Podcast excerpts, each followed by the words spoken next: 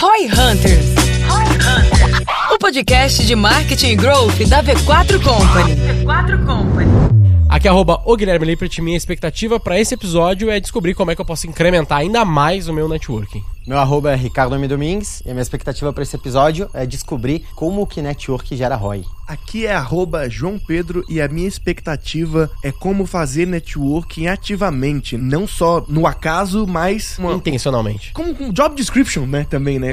Uma curiosidade, né? Como é a vida de alguém que vive pelo networking. Ah. Arroba Gabriel, underline, Kawali. K-H-A-W-A-L-I. Eu acho que relacionamento, se bem feito, pode mudar a vida das pessoas e o meu intuito é falar sobre relacionamento, networking e contar algumas histórias que ilustrem o que eu vou falar. Brabo. Imaginou fechar um grande negócio para sua empresa em um ambiente descontraído? Neste Roy Hunters Podcast, conheceremos Gabriel Kawali, criador do Resenha do Gabi, um negócio que vive de integrar empresários, artistas e influenciadores para gerarem network e aprofundarem conexões. Conheça também como Gabriel direciona através de um ambiente social uma plataforma para geração de amizades, para depois gerar parcerias lucrativas. Ficou curioso? Ouça agora no Roy Hunters.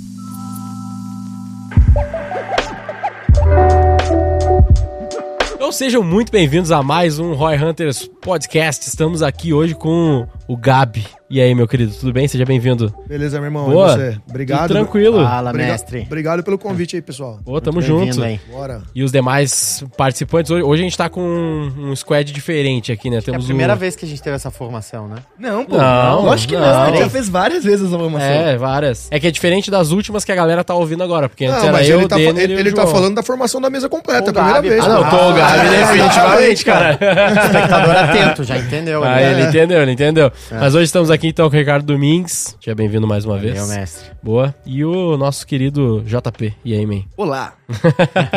Boa. E antes de eu entrar aqui no assunto, deixa eu só comentar aqui pro pessoal sobre o Ekite, né? O nosso patrocinador oficial. Se você tem qualquer tipo de projeto de marketing ou algo do gênero aí, seja você dentro da sua empresa com seus projetos de marketing ou se você presta serviço para empresas de marketing, o Ekite tá aí com a gente. A gente usa na V4 para todas as unidades, então a gente super recomenda a ferramenta. Dá uma conhecida lá no Ekite, vai estar aí na descrição. Agora sim, cara, seja muito bem-vindo mais uma vez e rapidamente assim conta pro pessoal ali quem é você, até pro pessoal se contextualizar e a gente pode entrar naquele assunto que a gente comentou um pouco antes. Obrigado mais uma vez, pessoal. Long story short, uma vida em um minuto. Tenho 36 anos, comecei a trabalhar com 16. Eu era aquele aluno que repetia de ano na faculdade, não repetia de ano no colegial. Quando eu me formei, meu pai não tinha dinheiro pra pagar a faculdade, fui vender consórcio. Fiquei trabalhando com vendas até os 22 anos. Dos meus 22 aos meus 30 anos, isso não é força de expressão. Eu abri fechei 19 negócios que ou deram errado ou deram parcialmente certo, a ponto de pagar minhas contas. Então, a maior parte da vida, desculpa o palavrão, eu fiquei me achando um merda, um frustrado, achava que nada ia dar certo. Mas hoje eu enxergo muito bem que era uma casca que eu tava formando, era minha faculdade. E aí, em 2018, já tendo bastante experiência com os meus erros anteriores, eu fundei uma empresa chamada Tentei Voar. Essa empresa ela foi muito lucrativa desde o D0. Eu vendi essa empresa para um fundo em 2020. E quando eu vendi essa empresa, eu saí nos principais veículos de mídia aí do Brasil e mudou a minha vida em absolutamente todos os aspectos. E aí, quando eu vendi essa empresa pro fundo em 2020, eu falei, eu vou tirar um ano sabático, mas ao invés de eu começar esse ano sabático viajando, eu vou começar fazendo jantares na minha casa. E esses jantares, eles têm duas regras. Eu não vou chamar meus amigos, que estão sempre comigo tomando cerveja, não é pra isso. E ele não vai ter uma finalidade, não é aquele negócio Herbalife. Vem aqui, galera, no final vou te vender alguma coisa. Então não era isso. Fazer um pitch. E aí eu sempre brinco, né? O primeiro jantar foi muito emblemático. Tava a Marília Mendonça na época, Cléo Pires, tava CEO da Havaianas, tava fundador da Daqui, que hoje é um unicórnio.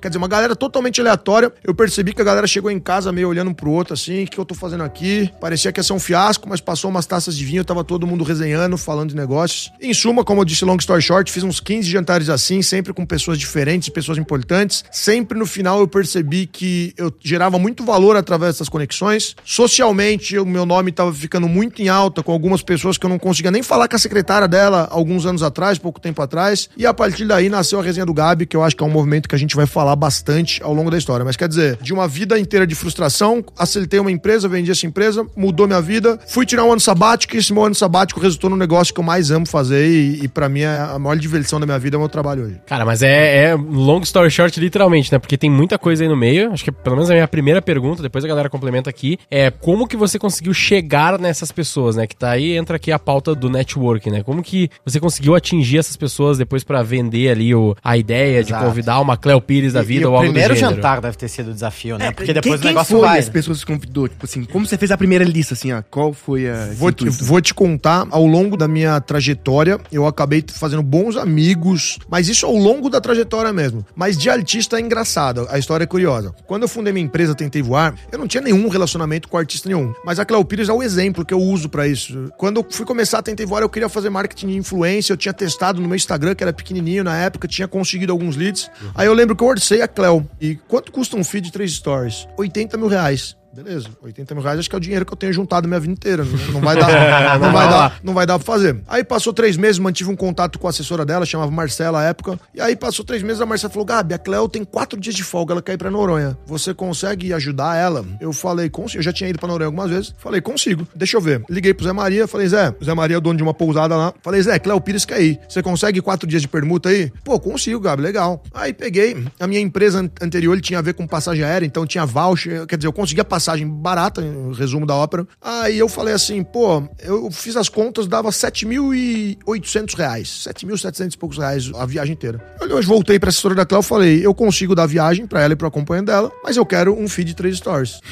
ela falou, beleza. Então quer dizer, o que me custava 80 mil reais há um tempo atrás, há três meses atrás, me custou 7.800 reais. E aí eu comprei o post, esse post me deu muitos leads pra uma empresa e me fez avançar bastante minha operação. E aí E eu era entendi... Tentei Voar na época, né? Já Era Tentei Voar, já, Tentei Não, foi na Tentei Voar. Sim, sim, sim. E aí eu entendi, eu percebi, eu falei, cara, tem uma coisa, tá, gente? Vai ficar perceptível conforme o papo. Eu sou médio ou ruim em quase tudo na minha vida. Só que tem uma coisa que talvez eu seja o melhor que eu conheço. Ou se não for o melhor, eu sou muito bom, que é de pessoas. Então, rapidamente, quando eu fiz esse negócio com a Cleo, eu entendi que eu tinha que formar um time bom de pessoas à minha volta, que comandasse a operação. Eu tinha que fazer isso, eu tinha que comprar mídia de influência barata, porque eu achava meu cliente aí. E aí eu, basicamente, já tinha minha trajetória na Tentei Voar, foi da passagem e viagem pro Whindersson Nunes, pra Isvalvede, pra Cléo Pires e pra maior parte dos influenciadores. E Noronha é um lugar caro. E o que que aconteceu? Eu já fui 30 vezes pra Fernando Noronha. Eu levava o influenciador pra lá, eu pegava o avião e ia. E aí que eu ia, eu ia lá, eu estreitava relacionamento com os donos de hotéis, com os artistas que estavam lá. E aí eu fui criando um networking totalmente diferente. Então, basicamente, eu fazia isso, eu comprava mídia, mas eu gerava valor, né? Gerar valor é uma palavra-chave. Eu gerava valor pro influenciador, eu gerava valor pra pousada, e eu ia junto, gerava valor pra mim, pra minha vida, pro lifestyle e também conseguia aumentar essa minha cadeia de fornecedores. Então, a grande sacada pro artista, né? Essa parte artística foi assim que eu fiz networking. Foi comprando mídia barato, mas gerando valor pra eles e acabei criando algumas relações boas. Então, é uma passagem legal. E aí, quando eu vendi a empresa, eu tinha os meus amigos, ou as pessoas que eu conhecia ao longo da jornada de trabalho e tinha esses artistas que eu fui conhecendo e a partir daí, é aquele negócio. Tinha um fiozinho solto, eu soube puxar esse fio pra expandir essa rede. Ficou claro ou eu falei não, ficou, ficou muito claro. cara. E é um insight muito bom sobre influencer, é que eles não estão acostumados a comprar coisas, eles gostam muito de fazer permuta,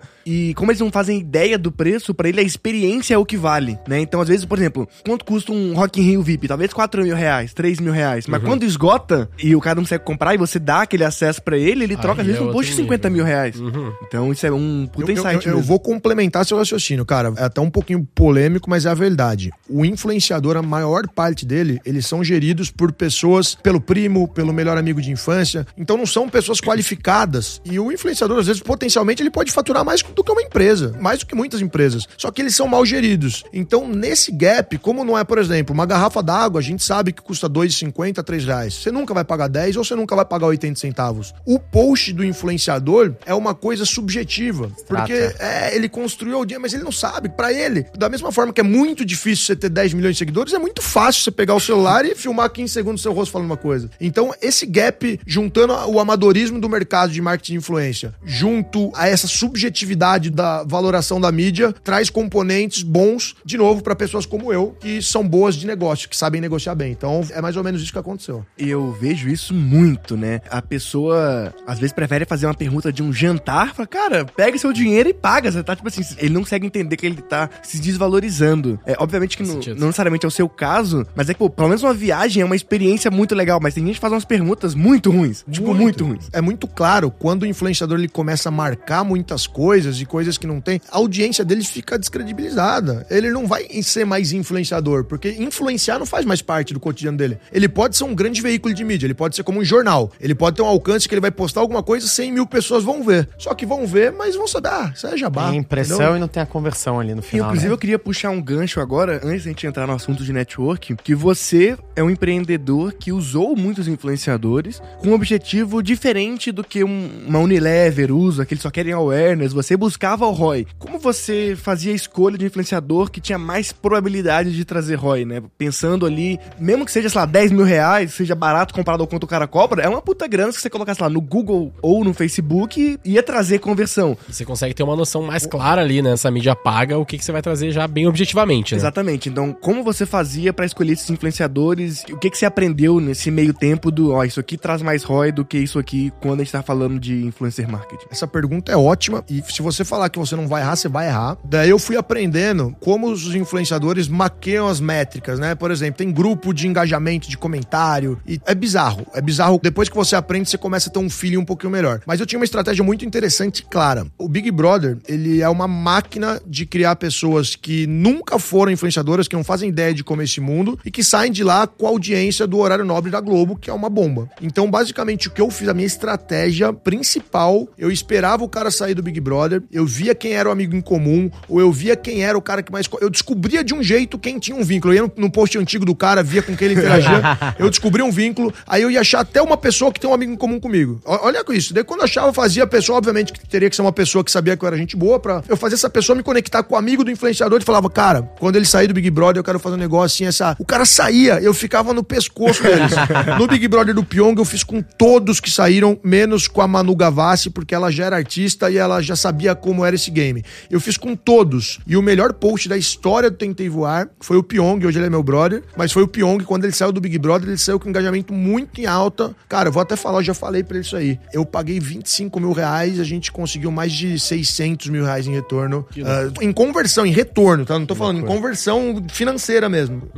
ROI em relação ao valor pago. Então, eu fazia isso muito claro. Eu pegava reality show, Big Brother, a Fazenda, e pegava os caras que saíam, dava um jeito de me conectar. Os caras saíam sem empresário, os caras saíam sem noção nenhuma, e era muito fácil negociar com eles. E eu tinha um timing também, porque passava dois, três meses, já vinha um empresário, incompetente também, a maioria, mas já vinha um empresário e fechava os caras. E quanto você difícil. pagava aí num post de um ex-BBB aí? Cara, eu cheguei a pagar 3 mil reais.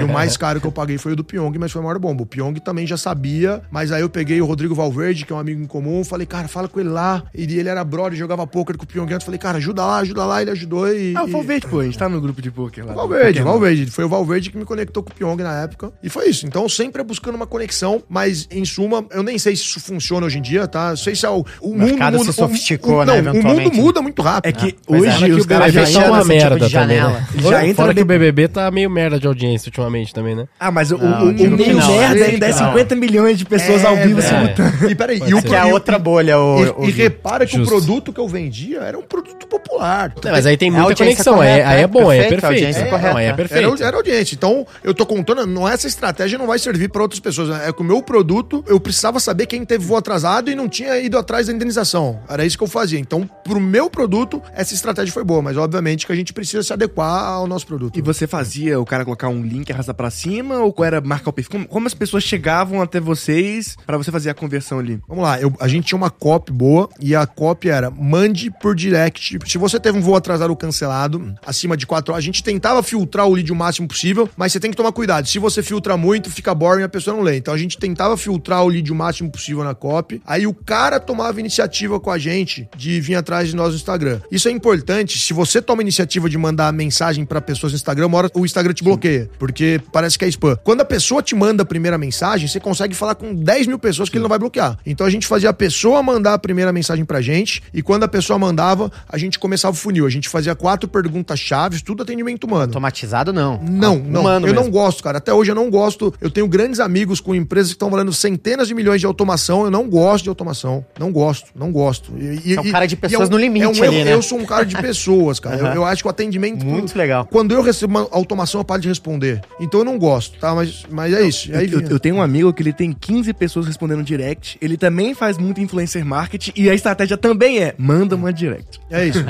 Manda uma direct e a gente tem que responder em três minutos. Era uma regra do time. Então a gente respondia. E aí o legal é que a gente fazia umas perguntas, a gente conseguia entender o que era lead bom e lead ruim. E, cara, ó, pasme, eu, eu tô falando isso em público porque é verdade. Quando eu vendi a empresa, eu tinha 97,3% de acerto de taxa de vitória. Porque a gente conseguia entender antes. O que tinha de erro era erro de juiz ou perdemos algum prazo. Então a gente conseguia limpar muito bem o lead. Essas nesse- quatro Mas, tipo assim, só, pra, corretas, só né? pra eu entender uma coisa aqui. Tu pegava lá o Pyong, vamos dizer, aí ele fazia um post. Pelo post, ela entendia que ela tinha que chamar a sua empresa no Instagram ou chamava o Pyong? Não, não, não, não, esquece, esquece. Ó, você não pode depender no marketing de influência. O, o influenciador ele não é empreendedor. Se você depender dele responder, você não vai não, não, conseguir. eu sei que não seria o Pyong respondendo, mas tipo assim, funil era ele ir Não, no era Instagram jornada, da ele vai, ele vai no Voar, Instagram da tá Tentei Voar. E manda mensagem. Era, era Ah, bem tá, claro, útil, beleza. fácil, maiúsculo. Se você se encaixa nessas características, entre no perfil arroba Tentei Voar e mande um direct pra gente contando o seu problema. Então já tinha uma qualificação nesse momento, né? No script momento. do Pyong já tinha dizer, a- a- a- ti- obviamente,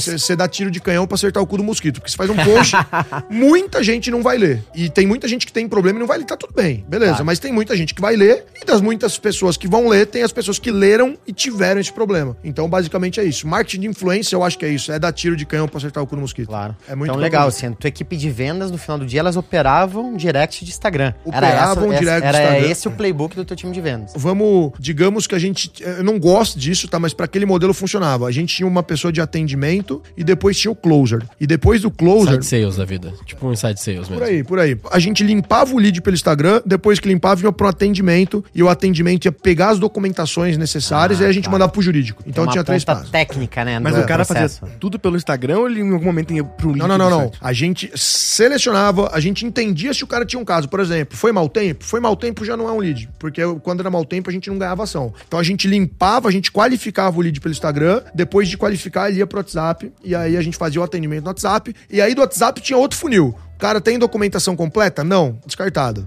Por isso que eu tinha uma taxa de vitória boa. Claro. O cara mandou a documentação completa, que a documentação é um playbook. É, É um checklist, né? É o Você tem checklist. claro que você Mandou precisa. a documentação completa, ele vai pro jurídico. Então, basicamente, era isso.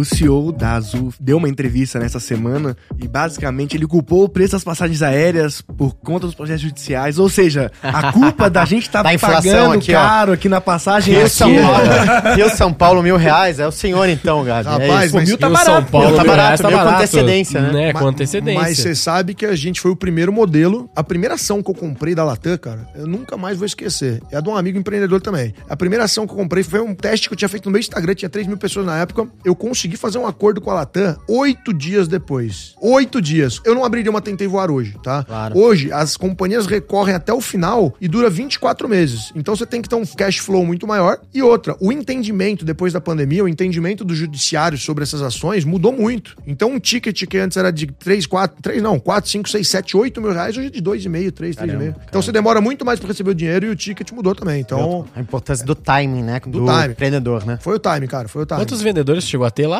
Tentei voar, o time era enxuto. Vendia a empresa, tinha 14 pessoas. Mas assim, cara, eu vou te falar, eram 14 pessoas. Isso é uma característica, também não sei se é certo ou errado, mas os meus negócios, eu nunca tenho aquele funcionário rotativo, aquela pessoa que ganha 2, 3, 4 mil reais por mês. Eram 15 vendedores, tinha nego ganhando 40, 50 mil por mês, cara. Caramba. Mas era nego também que trabalhava. Domingo, duas da manhã, assim, não pode demorar mais que 3 minutos. Era assim, ó, se resolvam, a gente tem que responder em 3 minutos. A operação era 24 7, então. Cara, 24 barra 7. É, tem dia, quando a gente tinha post às 8 da noite, a gente sabia que tinha que ficar alguém pra vir à noite. E aí se Agora, alinhava na comissão, provavelmente sempre ia ter gente online, né? Sempre a gente olha, cara, se você pagar bem, se a pessoa se sentir importante, ela vai. Então eu preferia ter uma equipe boa pra caralho e com bastante atenção. Eu gosto desse modelo também de poucas pessoas, mas todo mundo sênior. Comprado, todo mundo comprado, é. Tinha gente com equity ou era 100% Não, teu? cara, não tinha gente com equity. A Tentei Voar não era uma empresa de equity, tá? A Tentei Voar era uma gray area muito grande. Era uma operação complexa, era uma operação bem complicada, assim, porque é muito técnico, mas quando você faz uma sessão de direitos, o direito do juizado especial civil, do JEC, é um direito personalíssimo. Então, essa sessão de direitos que eu fazia com a pessoa, se eu fosse ajuizar essa sessão de direitos,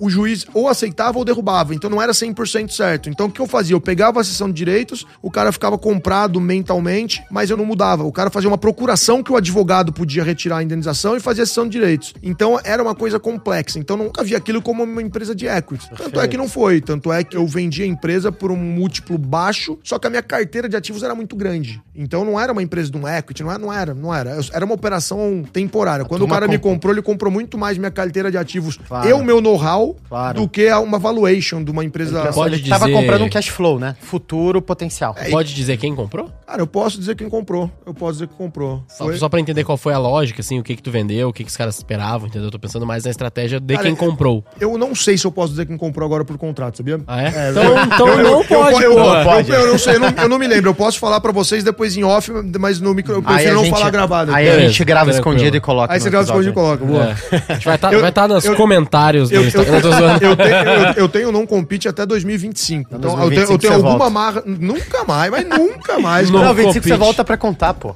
Ah, bom, tá 25 bom. você é. volta pra contar o comprador Voltar com o Legaltech nunca mais, cara. Pra vocês terem uma ideia, vamos rápido, porque esse não é o assunto, mas pra vocês terem uma ideia, quando eu tava com a empresa antes de vender, eu tava com sete OABs me processando, falando que eu tava mercantilizando direito, e as três companhias aéreas, Azul, Gol e Latam, me processando com Matos. Filho, Pinheiro Neto. Claro. Então. Só casa boa. E, e era só pra assustar. Os caras Todos gostam de ti? Hã? Os caras são teus amigos hoje? Eles Ah, eu não conheço eles vão na resenha? não.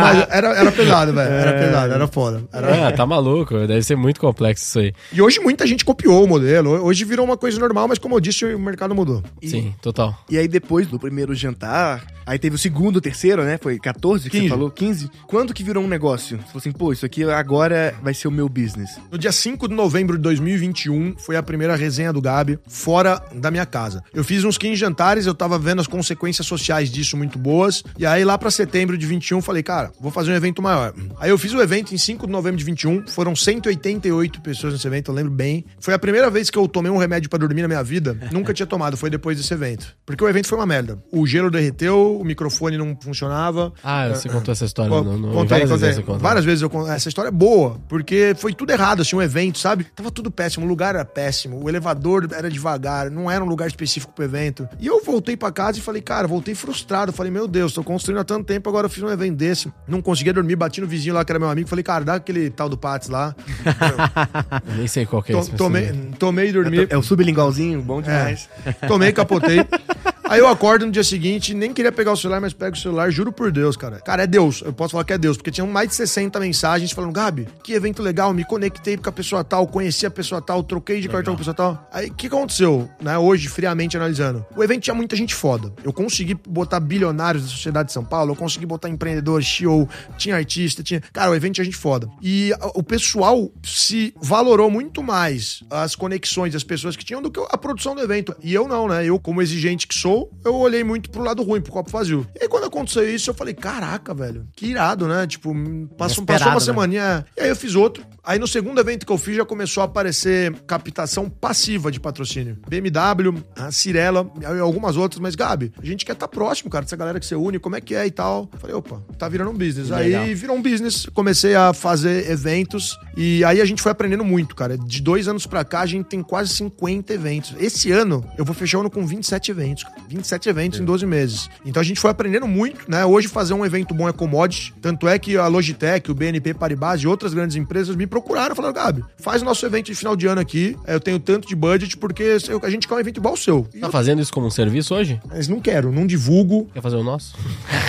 não quero. Eu, eu eu falo. Cara, assim, Não ó, quero, mas eu, faço, eu, né? te, eu te garanto que se você não for um player experiente no segmento de evento, você vai contratar qualquer agência, eu vou conseguir lugar muito mais barato, eu vou conseguir DJ muito mais barato, eu vou conseguir bebida muito mais barato, eu vou conseguir equipamento. Hoje eu tenho toda a cadeia, A sabe? gente eu tá tenho um precisando de artista lá também. Tá precisando de alguém pra tocar lá. Mas depois a gente fala. Tá bom, beleza. Depois a gente fala de negócios, mas basicamente hoje fazer evento virou commodity, a gente faz evento muito bem e a resenha do Gabi foi virando um negócio de engenharia, engenharia social. Porque imagina como o evento, ele não é um evento que tem bilheteria, o meu evento é um evento que ninguém pode pagar pra ir, é um evento que a gente convida e aí o intuito do evento é network high level. Se para de ser um evento network high level, meu evento vira uma festinha, uma festinha perde valor. Então como que a gente faz isso? A gente faz a cada evento, ele sabe bem, a gente faz um member get member bem feito. E isso é o arroz feijão do empreendedorismo. Seus clientes são divididos em três categorias. Eles podem ser detratores, que são os caras que vão falar mal pra caralho de você. Os neutros, que em todos os negócios é a maioria, o cara vai comprar, beleza, tchau. E promotores. Quando se transforma cliente em promotores, você cria um, um apaixonado pela sua marca, você cria um amigo. Então a gente faz bons eventos, a gente gera valor pra todo mundo que vai no evento, porque as pessoas se conectam, fazem negócios. E aí você chega, ô Renato, você gostou do evento? Gostei, Gabi. Quer levar três amigos legais, mas tem que ser empreendedor foda. Pô, quero, vou gerar.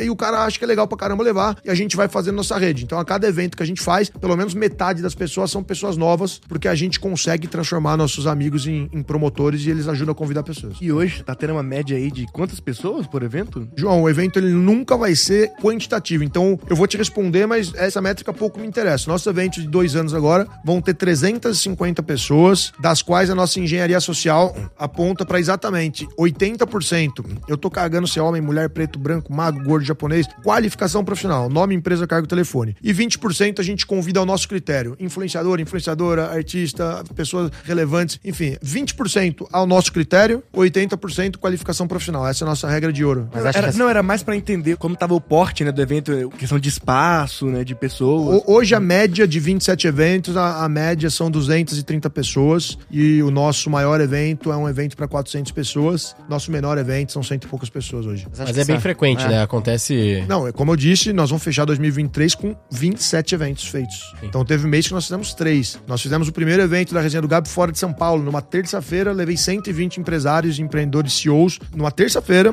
pro Rio de Janeiro para passar o dia jogando beat tênis com o melhor do mundo, participando de um coquetel de noite. Então, a maior guerra do mundo, vocês sabem qual é a maior guerra do mundo? Não. Não. Vocês sabem, não? Não. É a guerra pela atenção. Ah, sim. A coisa mais Ah, difícil aí que faz sentido. existe é você conseguir a atenção das pessoas. E a gente tá num momento que a gente convida, talvez uma pessoa que só saia de casa pra palestrar no evento, essa pessoa vai no nosso evento lá pra se divertir, pra tomar um drink e pra conhecer gente. Então, a gente tá conseguindo a atenção das pessoas e é isso que a gente planeja continuar conseguindo. Eu queria que tu comentasse um pouco assim, até pra galera que tá nos ouvindo. A gente até não te comentou antes, né? Mais ou menos qual é o perfil da audiência aqui. A gente acredita, né? Os que a gente já pesquisou, já conversou com o pessoal, que vai ser aí mais ou menos uma metade ou algo assim de pessoa que tá prestando serviço ou trabalhando na frente de marketing, growth das empresas. E o resto aí, os outros 50% vai estar dividido em gente que tem empresa, que é empresário mesmo e que precisa desenvolver o seu negócio. E o growth faz parte desse processo, né? E eu queria ouvir um pouco do que, que tu acha sobre essa questão de networking pra essa galera, ambos os perfis aqui, como que o cara consegue se desenvolver nisso. A gente tem um episódio aí pra galera que tá ouvindo também, que a gente já falou de networking, mas aqui, pô, a gente tem um exemplo primoroso aqui, né, de uma empresa que você tem hoje que é que- basicamente isso, né? É faz basicamente networking um- literalmente pra viver. Literalmente pra viver, né? Então, cara, a gente acredita que todo mundo já ouviu esse papo de ah, é importante, você tem que ter, você tem que desenvolver e tal. Mas eu sei, que eu já ouço de muita galera Pouca que é gente difícil. fala a verdade e eu vou falar a verdade. Então é isso que a gente quer ouvir. Eu quero.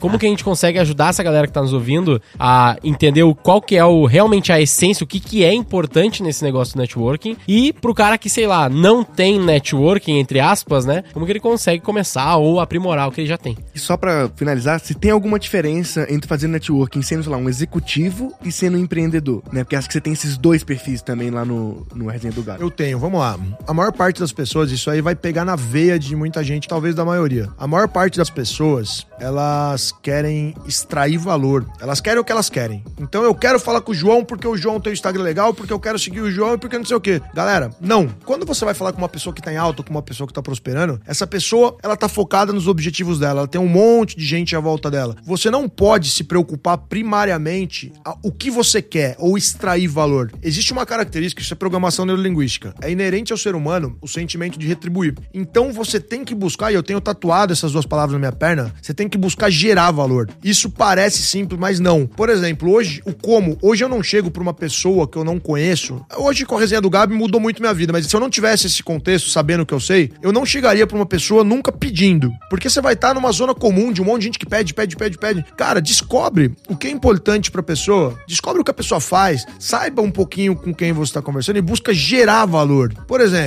se eu sei que o Gui é aficionado por Fórmula 1, porra, eu vou dar um jeito de conseguir, nem que eu compre, eu vou dar um jeito de botar o cara na Fórmula 1. Poker é um exemplo melhor pra mim. Poker também. Tá escutando aí, quer con- convencer em cantar eu o vou gay, dar já um sabe, jeito, né? eu vou dar um jeito de gerar valor, porque eu vou me distanciar. Ao invés de ser o cara que pede, pede, pede, eu vou ser um cara que gerou valor. E eu sou o cara que eu tô mostrando que eu posso ajudar, sabe? E quando você começa a fazer isso com frequência, não adianta você ficar fazendo pensado, isoladamente. Quando você começa a fazer isso com frequência, você aprende a ser um gerador de valor. A hora que você vai ver, vai ter muitas portas abertas à sua volta. E aí fica muito mais fácil de você networking. Por quê? Porque quando você ligar pra alguém, opa, eu preciso atender o Gabi, porque o cara traz coisa boa. O cara não é aquele cara que vai me pedir favor ou que vai ficar me pedindo pra eu botar ele na festa. Não. O cara vai falar, pô, eu preciso atender o cara, porque o cara gera valor sempre. E aí você vai pedir uma coisa, a pessoa fica muito mais fácil. Então, grande segredo. E, de novo, parece óbvio, mas 97%, das- 97% eu tô, enfim, whatever.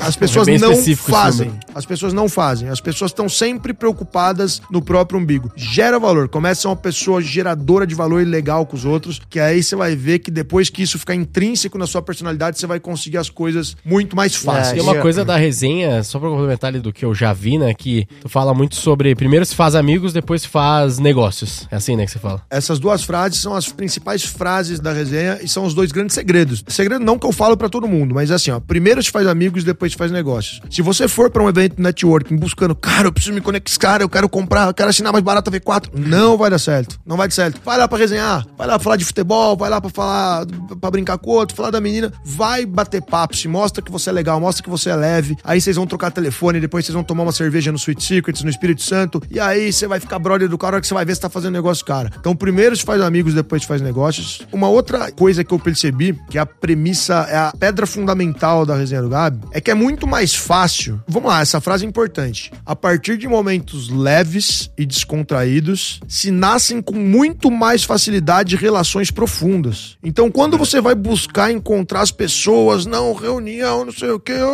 você começa. Não, cara, não, vai leve, bicho, vai leve, sabe? É a mesma coisa que o primeiro faz amigos, depois se faz negócio, mas vai leve, cara. Vai no flow, vai curtir a vida, vai se vai, vai leve, vai leve que as coisas acabam acontecendo. Eu tenho um exemplo da própria resenha. Eu fui na primeira vez lá convidado pelo Arada, o Robson Arada lá do, por causa da resenha do poker, né? A gente tinha comentado, a gente tava fazendo um. Ele virou cliente da V4 e ele comentou que ia ter um dia de poker lá que era a resenha e ele me convidou a primeira vez. Lá eu conheci. Peraí, você tá vendo o Member Get Member que eu falei? Ó, Robinho todo- Arada todo tava na minha mesmo. casa ontem à noite, é um puta de um executivo, moleque animal. Brabíssimo. Brabo. Tem um episódio com ele aqui no Roy Hunters que é fudido. Fudido, ele é fudido. é fudido e mesmo. aí ele pegou e levou o Gui. E hoje o Gui faz parte do Resenha Group. Você, você, sabe, você tá vendo? Então é isso. Member Get Member, desculpa aí. Ó, mas então vamos lá. tem mais- tem mais um Não, ponto não, sobre não, a história. Não, calma aí. O Member Get Member é por mim, porque eu te conectei com o Arada. Eu que chamei Ah, pro é, podcast. ele que chamou ele pelo podcast, é isso aí. Vamos puxando o fio, né? E da onde É, você mas- conheceu a Arada, né? Cara, mas tem muita Viu coisa Denner, que né? assim. Viu o Denner, imagine, não. Vai Não, puxando não, aqui eu o... que, eu que apresentei o Arada É, ele pra conhece galera. o Arada de É. antes, é. Convidou pro o podcast. Arada? Foi o Arada e o Atab que tu convidou, não foi? Foi. É, os dois que Esse é viraram o ponto, você vai puxando o fio, cara, as coisas vão se Clubhouse. conectando. Clubhouse foi Olha um que- bom ponto que eu conheci. Olha que interessante. que loucura. E, É você, e né? sabe, cara, que é, é- é isso muito a essência do networking, porque às vezes as, as pessoas também elas são imediatistas. Não, cara, porra, qual- pô, a gente conhece aí de se trombar, esbarrar várias vezes, hoje estamos aqui. E aí você vai conhecendo e as coisas vão acontecendo, cara. É isso, sabe? Vai- quando você é muito intencional, quando você, você tá muito com sangue no olho de conseguir o negócio, cara, você vai se frustrar Você vai toda se hora. frustrando.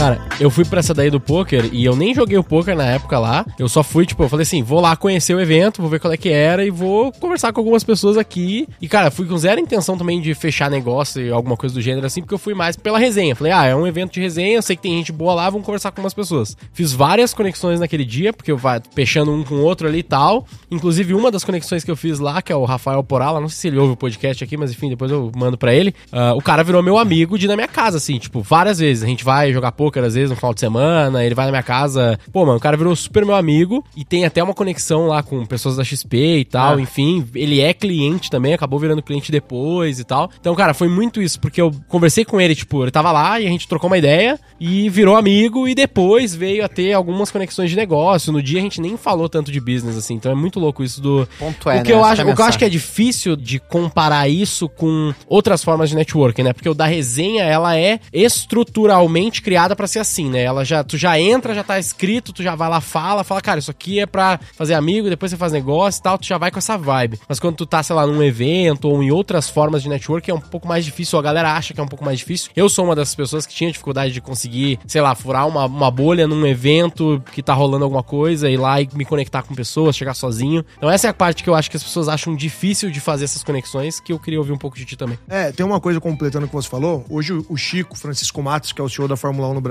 é um grande amigo meu. Eu até arrumei um par de ingressos pro seu primo, né? Puder. É meu tio, é o Denner, Seu isso. tio. Aham. Aí beleza, e o- ele fala pra mim, Gabi, a Fórmula 1 dá trabalho pra caramba de fazer, cara. Mas eu tenho trabalho até o carro sair do box. Porque depois que o carro sair do box, eu não controlo mais nada. Se vai chover, se não vai chover, se o cara vai bater, se o cara vai dar cinco voltas, eu não controlo mais nada. Então o que eu tenho que fazer é preparar o circo, é fazer com que o cliente tenha uma boa experiência, fazer com que o cara chegue bem no autódromo, que ele tenha boas experiências desde que ele vai comprar o ingresso no começo do ano até ele entrar no autódromo. Depois não depende de mim. E a mesma coisa na resenha do Gabi. Eu preciso garantir que o evento tenha pessoas legais, tenham pessoas fodas, tomadores de decisão, donos de empresas, pessoas maneiras. Depois que começou o evento, eu não preciso saber se você vai se conectar com A com B. Eu não quero participar. O evento ele é gerador de valor. Eu, eu sempre brinco. eu- você pode fazer um negócio que você vai ganhar 5 milhões lá. Eu não quero um centavo. Não quero. Agora, falam que eu sou marrento, né? Porque assim, tem gente que vai no meu evento, a pessoa extrai valor pra caramba. E aí eu não convido mais a pessoa, pô, Gá, por que você não me convida? Eu falei, mas por que, que eu tenho que te convidar? Pô, porque o evento legal pra caramba. Então, cara, geração de valor é uma via de mão dupla. Se eu faço um evento gerador de valor, você não pagou nada pra isso. Você vai no meu evento, quer ver mulher bonita, vai ver. Você quer comer comida boa, vai comer. Quer ver conteúdo, vai, vai ter conteúdo. Tô gerando valor. Que valor que você gera de volta? Você me trouxe um patrocinador, você é meu patrocinador, você tá na minha comunidade. Então é isso, meu posicionamento é claro. Como eu sei hoje, é a marra, né, que a gente fala, mas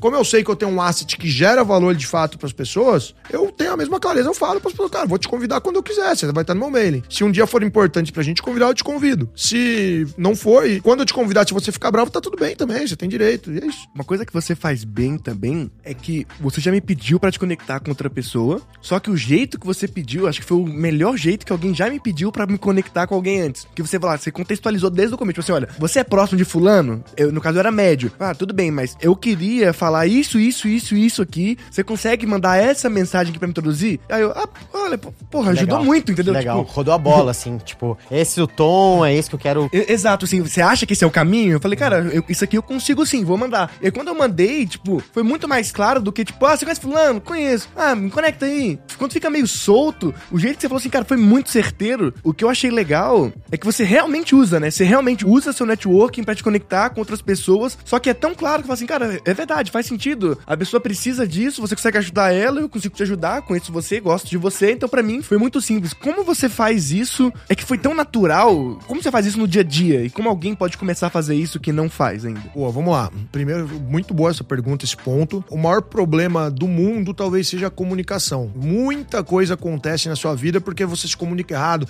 Eu tenho certeza que todo mundo já terminou namoro, ou já brigou com o irmão, ou já brigou com o pai, ou já teve problema no trabalho por falta de comunicação. Então eu aprendi a ser um bom comunicador, ou eu me comunico muito claramente. Comunicar claramente é você ser didático, é você explicar como se você estivesse explicando pra uma criança. Então eu- busco ser assim quando eu vou mandar uma mensagem pra alguém. E hoje, como eu faço isso, cara? Hoje, assim, ó, meus negócios são estruturados de duas formas. Eu tenho a resenha do Gabi, que é a- parte sexy, é a minha plataforma de eventos. E eu tenho o Resenha Group, que é a comunidade. Resenha Group custa 40 mil reais por um quadrimestre, pra quatro meses. E quem paga o Resenha Group, quem acredita, quem nos prestigia, essas pessoas, imagina aqui, ó. Resenha do Gabi é uma cachoeira. A cada, eu, eu faço uma porrada de evento, a cada evento, 200, 300 empresários. Então, é uma cachoeira de oportunidades. Só bebe dessa água, dessa cachoeira. E hoje é isso. Se meu irmão me pedisse uma conexão, eu falo não. E eu tenho facilidade pra falar não, ou pra falar sim. Então eu tenho um grupo. Esse grupo, ele pode. Esse, ele me pediu uma vaga esses dias, eu arrumei uma vaga, não trabalho uma pessoa pra ele. Então, quem tá na minha comunidade, quem tá no meu mastermind, quem tá na minha confraria, quem tá pagando pra estar comigo, é quem tem direito a usar do superpoder que eu tenho de conexão. Porque hoje,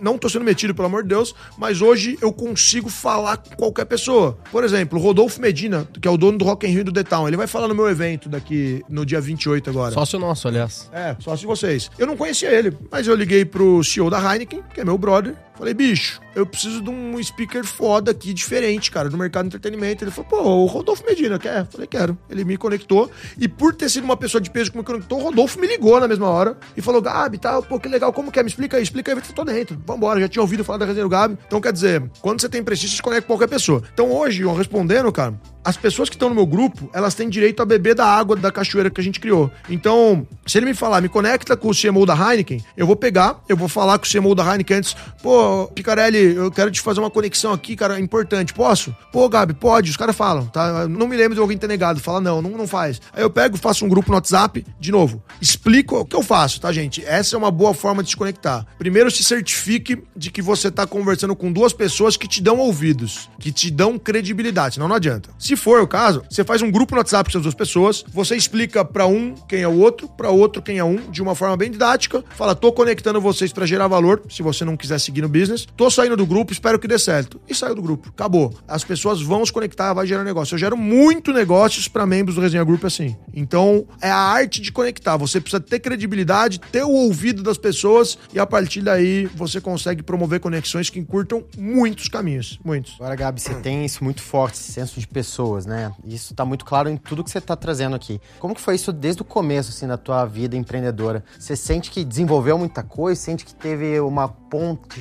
assim, meio inata sua? Você já tinha isso muito forte? Como que foi esse desenvolvimento? Pô, você estuda bastante sobre o tema. Esquece. Eu, eu- nunca li um livro na minha vida, eu acho. Li um Principles, o único livro que eu li inteiro na minha vida. Não, não sou de Verdade. ler, não sou de estudar. Repeti três vezes o ensino médio. Era expulso da escola que eu era. Eu nunca fui um bom aluno. E eu dou graças a Deus a isso. Porque quando meu pai falou pra mim, vai, seu moleque, ele não podia pagar, vai trabalhar. Então, com 16 anos eu fui vender consórcio. ah, me ferrei, não sabia nada de venda. Era totalmente cru. Era, sofria bullying da galera, os vendedores mais velhos. Porque eu era playboy, né?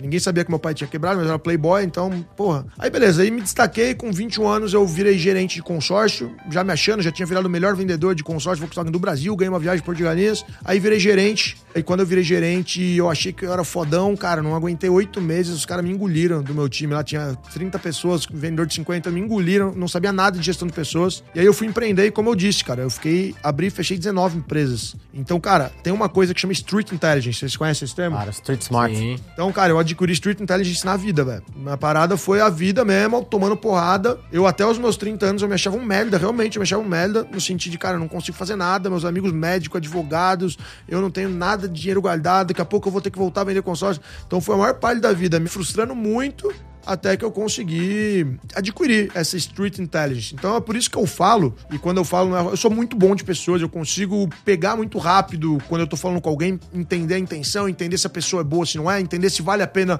eu doar mais ou menos tempo pra ela. Então, é o que eu disse. Eu adquiri essa minha Street Intelligence na rua mesmo. É, horas de voo, né? não- É horas de voo, horas de velho. E voo. é isso, horas de voo e é muita frustração. Por isso que hoje, cara, pô, fui 30 vezes pra Noronha, moro numa puta numa cobertura na Faria Lima e faço as coisas. Cara, e aí esse neguinho vai falar, pô, é playboy. Falo, Não, meu filho, vai, vai, ver, vai ver o que eu tô capinando a vida inteira, vai ver.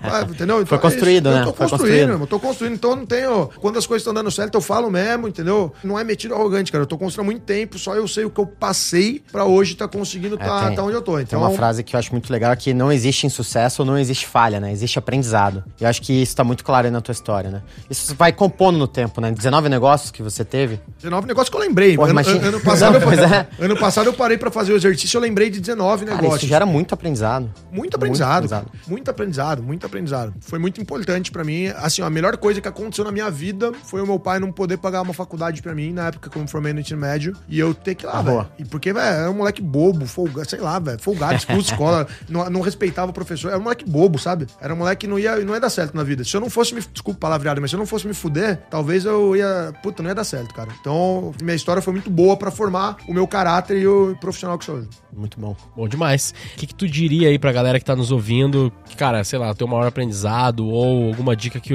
o pessoal possa seguir. E depois, se quiser fazer um jabazinho aí, também pode fazer, fica à vontade. Beleza, o maior aprendizado é gerar valor antes de pedir favor.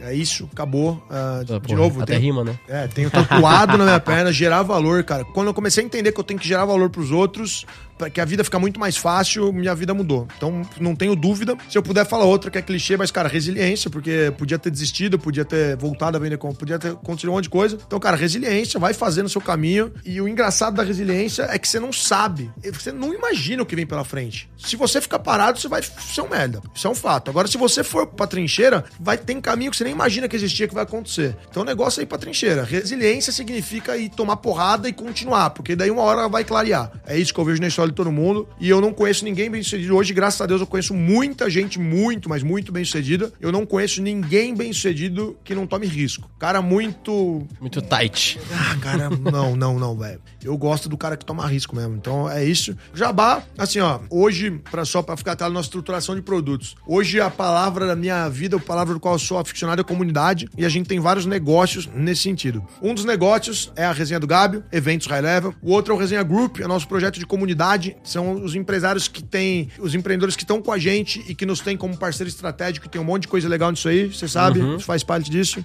Bom demais. Eu tenho um projeto, eu comprei um hotel fazenda em Igaratá, fica uma hora e vinte, tava lá ontem, inclusive, você viu isso aí ou não? Eu não vi como é que ficou ainda. A gente Tá, não... eu tô, eu tô vou fazendo uma, lá, não. Eu tô, é um conceito diferente, é uma Paradise Business House. Temos 15 quartos lá dentro da represa, temos um visual alucinante. O intuito disso é que a galera vá trabalhar de lá, vai fazer networking. Dá pra trabalhar com vibe. Entre uma reunião e outra, vai fazer um wakeboard, vai dar. Cara, trabalha com vibe, velho. Não- É. Se o trabalho for chato e o final de semana for legal, sua vida tá errada, você vai ser depressivo lá pra frente. Trabalha com vibe, essa é a minha visão, é assim que eu levo minha vida. Nós temos um condomínio multipropriedade, compramos eu com mais dois sócios, grandes empresários também. A gente comprou um terreno, estamos construindo 15 casas, é um multipropriedade em Campo Jordão. Multipropriedade é cotas, né? Não sei se vocês conhecem, mas são 150 cotas e esse projeto não vai ser vendido no mercado. Esse projeto, ele- as cotas vão ser vendidas para empreendedores que a gente escolher comprar. É um empreendimento também de networking high level, de comunidade. E nós temos um outro projeto parecido com esse, que chama X Degrees. Quem tá nesse projeto sou eu, o Pedro Sancha. Pedro Sancha, ele é casado com a irmã do Jalim Bündchen, herdeiro do Posto Piranga, e ele fundou uma empresa chamada WeBurn. O WeBurn é um Netflix Fitness, vendeu agora para um fundo por dezenas de milhões de dólares. É um cara muito bom no mercado de infoproduto. Eu conhe- conheço o Iburn. Conhece o Burn?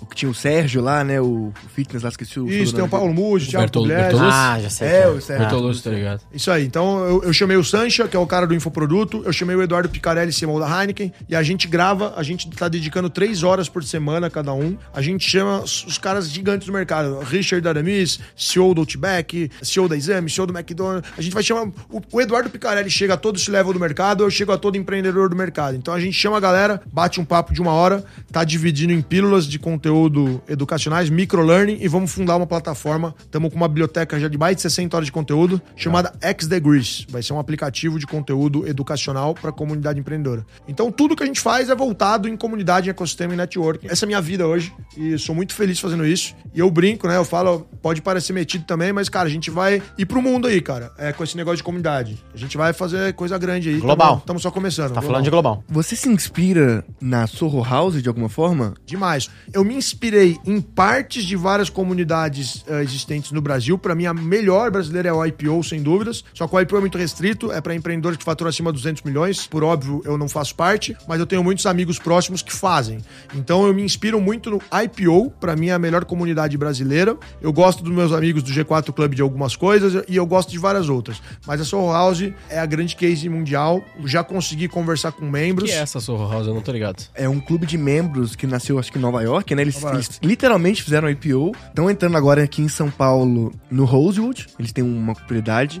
Mas eu, eu falei da inspiração porque eles têm esse lance de ter propriedades, né? Que nem você tá fazendo lá com o Hotel Fazenda.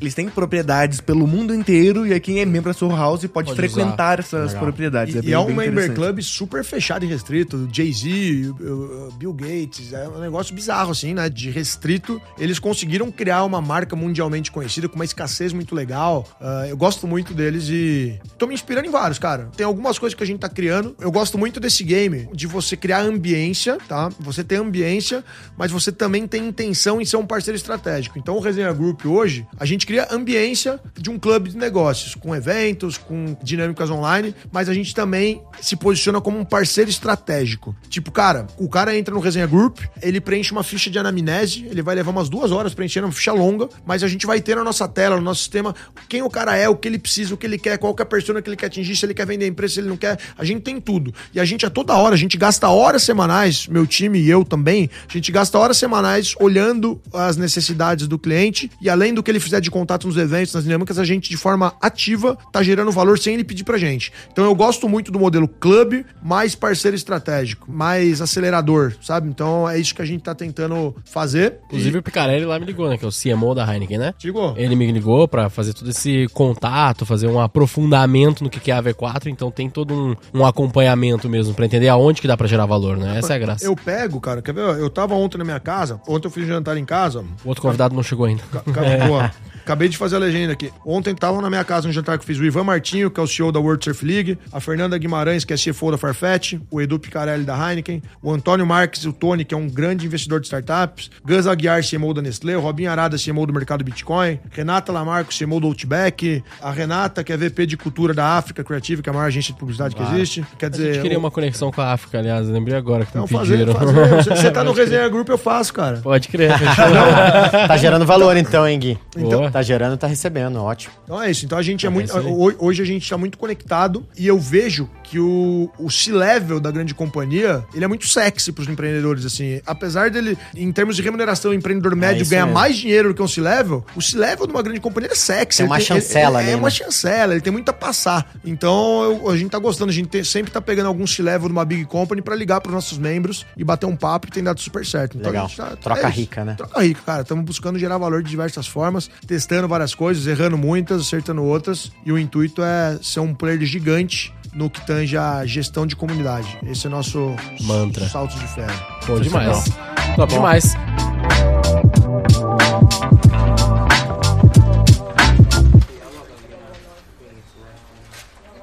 Uma Tu é aqui. um bom copywriter ou não? Sou, sou um bom copywriter. Eu- eu- Ah, eu- vamos ver então. eu- Vamos ver, vamos ver agora. Vamos lá, vamos lá. Botando a Qual prova. que é o Pode botar na prova. título desse episódio, então? Ecossistema colaborativo.